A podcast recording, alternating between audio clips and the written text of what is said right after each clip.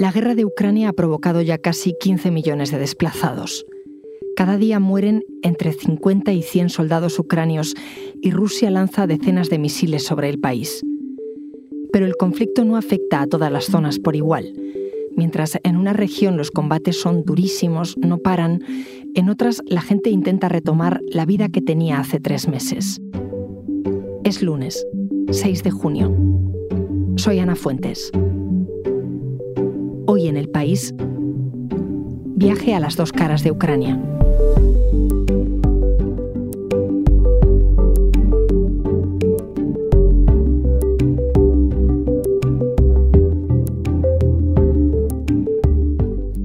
Jacobo, ¿cómo estás? Hola Ana, buenas, ¿qué tal? Jacobo García es mi compañero del país, ahora mismo enviado especial a Ucrania. ¿Dónde andas exactamente? Pues estoy en, lo que es la zona de la frontera con Rusia, exactamente a 30 kilómetros de Rusia, en la ciudad de Kharkiv, que es la ciudad, la segunda ciudad más grande de, de Ucrania. ¿Cómo está el país? Bueno, pues no se puede hablar de un país, sino, sino dos, o, un país eh, dividido. Por un lado, una región, el oeste, en la que cada vez eh, todo se parece más a un país normal, donde funciona el transporte público, cada vez hay más comercios abiertos y en la que tímidamente pues regresa, regresa la población, regresan los parques a tener gente, eh, la gente vuelve a salir a la calle y otra parte, la del este, en la que estoy ahora, en el que pues las alertas van realmente en serio.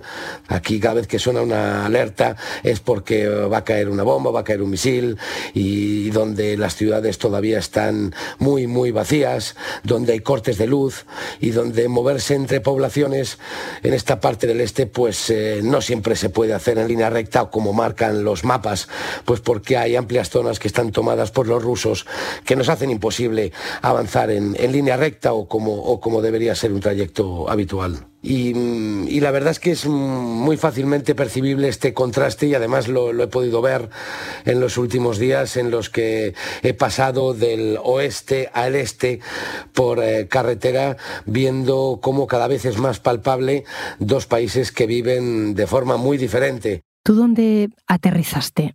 Llegué a, Kiev hace más de un mes, eh, prácticamente el día 20 de abril, y, ahí poco a poco, pues eh, todo parecía cada vez eh, más normal. Incluso habían comenzado a funcionar algunos espectáculos de, de teatro, de cine. Bueno, pues poco a poco parecía una ciudad como cualquier otra capital europea.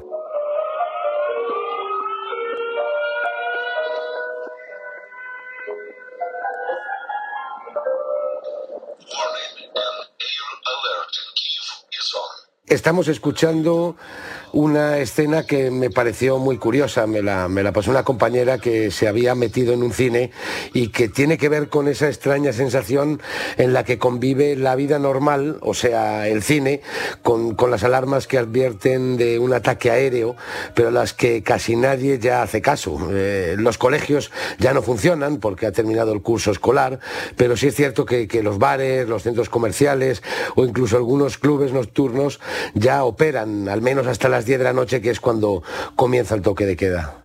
¿Y ese pequeño retomar de la vida normal está pasando en Kiev solo o en más ciudades?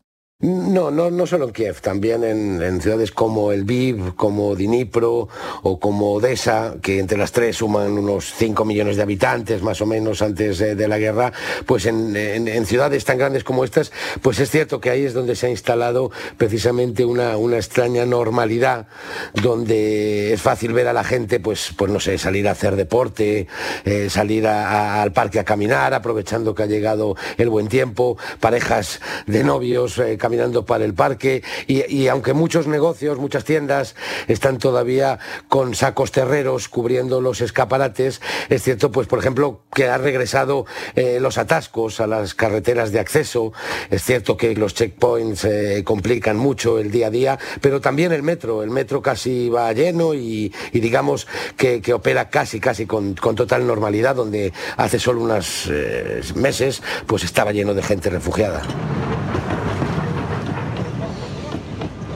Oye, hablas de controles en las ciudades. Eh, ¿Cómo te desplazas de un sitio a otro? ¿Están transitables todas las carreteras?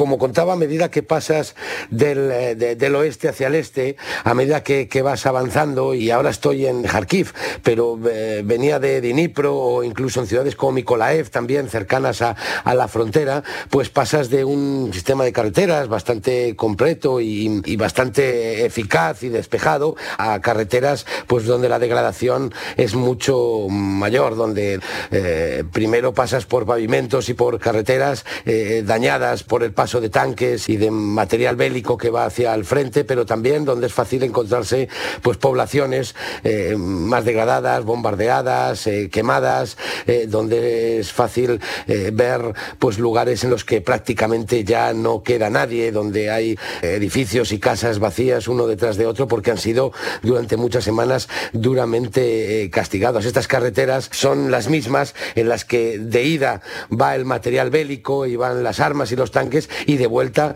son las mismas carreteras por las que salen los soldados heridos y las ambulancias.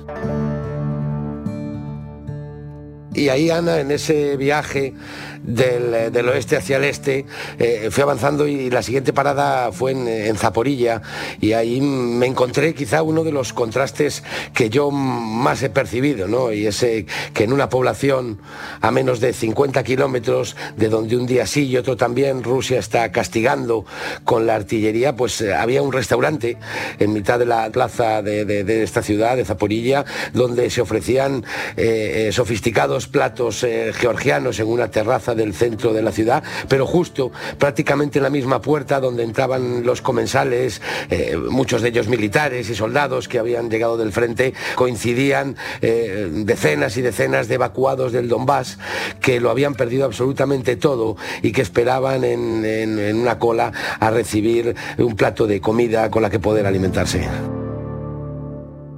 Y en ese punto donde confluyen dos mundos tan distintos, ¿qué te contaba la gente? Pues eh, vamos a escuchar a Luzmila y a Lena, que eran eh, dos mujeres que cuando entré en su tienda de ropa estaban prácticamente mano sobre mano en, su negocio de moda femenina y que estaban a la espera de que entrara algún cliente. ¿Han estado cerradas en algún momento?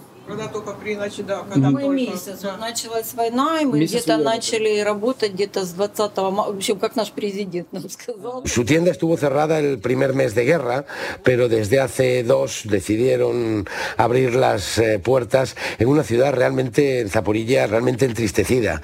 Me, contaban que no les queda más remedio que trabajar, en muchas ocasiones hasta para, para curarse la depresión y no seguir dando vueltas a todo lo que están viviendo. Pensaban que también eh, era su responsabilidad mantener la economía a flote, que el país no se fuera eh, hundiendo poco a poco y no darle otra victoria más a Putin. ¿no? Era algo sobre lo que, lo que reflexionaban mucho, que era la necesidad de que la economía siguiera funcionando. Y переживают, y постоянно у нас идет с ними связь. Ella, ella dice que según ella no existe dos Ucranias, no. Todos los ucranianos son muy unidos. En ese recorrido, Ana, por, por la ciudad de Zaporilla, hablé con, con mucha gente y, y, hablé también con, con, un chico que estaba ayudando que se llamaba Yaroslav. Para ubicarlo un poco, tiene 34 años y, era un antiguo residente de Mariupol, que me lo encontré en un centro de acopio. Dulces, arroz, azúcar. Estaba recolectando ropa y alimentos y todas las semanas con un coche y con varios amigos se van hasta cerca de Mariupol a llevarles alimentos. Esto es para una familia. Esto es la Sí, para una familia. Yaroslav me insistía en, esa idea que yo trataba de, averiguar y era saber si en realidad había dos Ucranias y me dijo una frase que, creo que resume un sentir eh, colectivo y es que no hay dos Ucranias, sino que hay una que ha sido partida en dos. Me decía concretamente que no hay dos Ucranias, una que vive y otra que sufre, sino que hay una Ucrania que lucha y otra que resiste.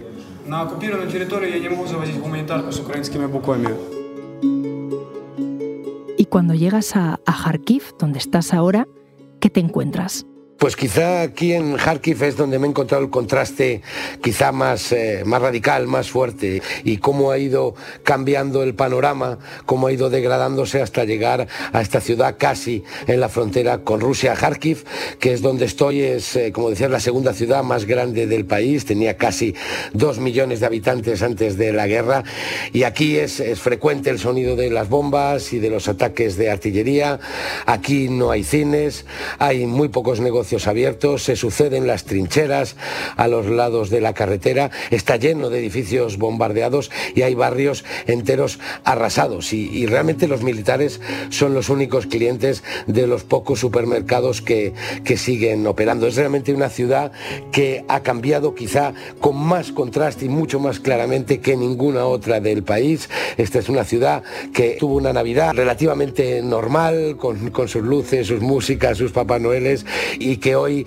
eh, está completamente desolada. La verdad es que esta parte del país es muy diferente a las otras ciudades que he recorrido porque aquí es difícil conciliar el sueño, porque la población la notas entristecida y porque no saben en realidad cuándo terminará esto y además viven en su piel pues las secuelas de una guerra que dura ya más de tres meses. No sé si allí hay algo de normalidad, algún intento algún restaurante, algún lugar donde la gente se reúna.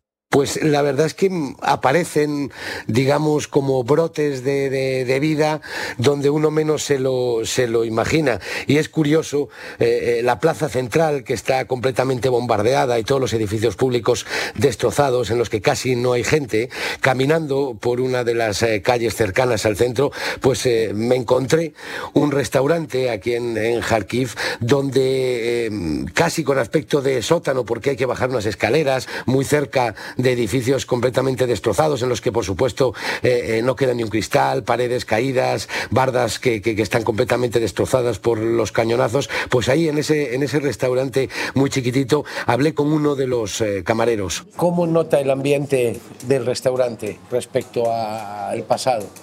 Uh,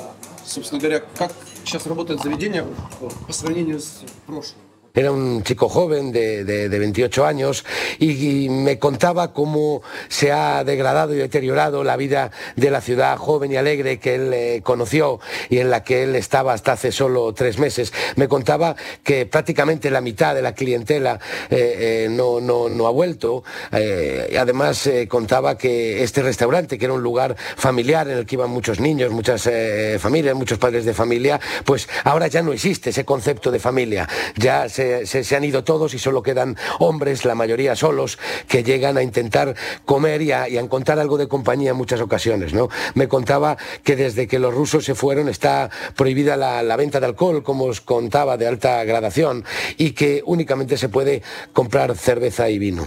¿Y él por qué no se ha ido de aquí, de la ciudad?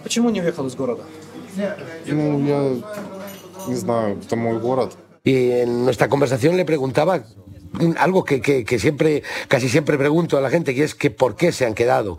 Y, con mucho orgullo me contaba que era su ciudad, que es donde eh, nació, donde se crió y que nunca se había planteado dejarla y que además pensaba que ya el peor momento había pasado porque ya no tenían eh, los rusos encima, ya no estaban a las afueras de la ciudad, aunque realmente en la conversación pues no era difícil escuchar todavía el sonido lejano de la artillería. Gracias. Muchas gracias. Es que estás a muy pocos kilómetros del frente, ¿no? Donde se está luchando eh, todavía cuerpo a cuerpo. El ambiente entiendo que, que es más tenso. El ambiente es eh, realmente tenso porque los daños son visibles, porque son barrios enteros que han quedado arrasados y porque la gente, como decía, camina con angustia y con miedo, sabiendo que aquí las alertas no es como en otras partes del país donde se las pueden tomar a broma, sino que aquí de verdad se sienten y van en serio y que en cualquier momento, delante, en otro barrio, en el metro, cerca, en casa de algún familiar, puede volver a caer un nuevo misil. Estamos tan pegados, estamos apenas a 30 kilómetros, a 50 de algunas de las ciudades de las que salen el 70-80% de los misiles que lanza Rusia, ah, digamos que, es fácil prácticamente ver frente a frente al enemigo, de ahí que la ciudad eh, siga todavía en esa especie de, tristeza que lo rodea, que rodea todo el país, pero que en lugares como este se percibe todavía de forma más visible. Después de este recorrido, Jacobo, ¿tú compartes eso que te decían algunas personas con las que hablabas, de que no hay dos Ucranias, sino una sola Ucrania, pero dividida, que son dos caras de una misma moneda? Comparto la idea de que el país eh, sigue movilizado. La televisión, la población, la política exterior, las organizaciones de ayuda. Eh, en realidad todos están convencidos de ganar esta guerra, pero claramente se vive y se siente de una forma muy distinta según en qué parte estés del país. Ya me imagino, porque tienen un día a día muy diferente. No sé si tienen las mismas expectativas de futuro o de cuándo va a terminar la guerra. Claro, ese es eh, parte del dilema, ¿no?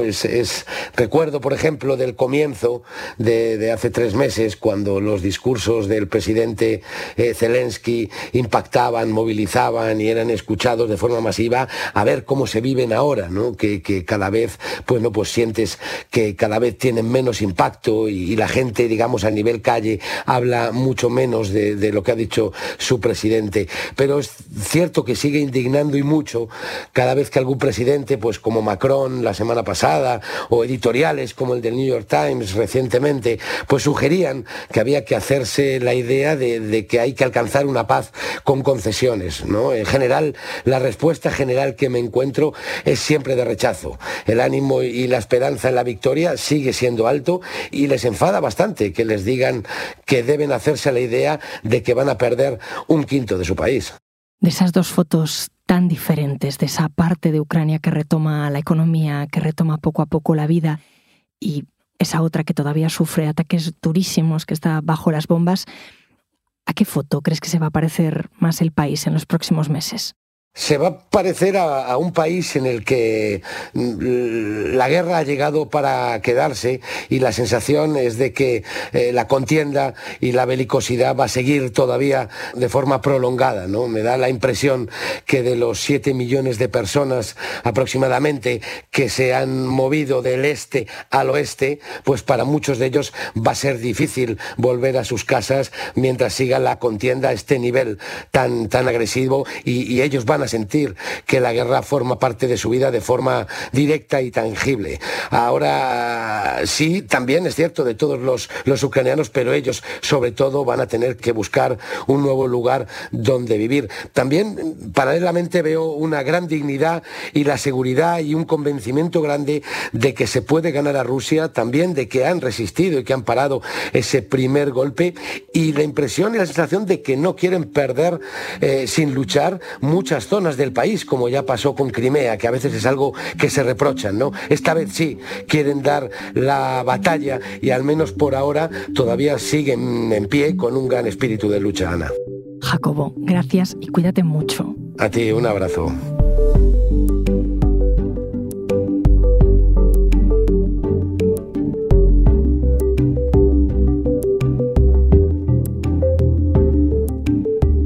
Este episodio lo ha realizado Inés Vila.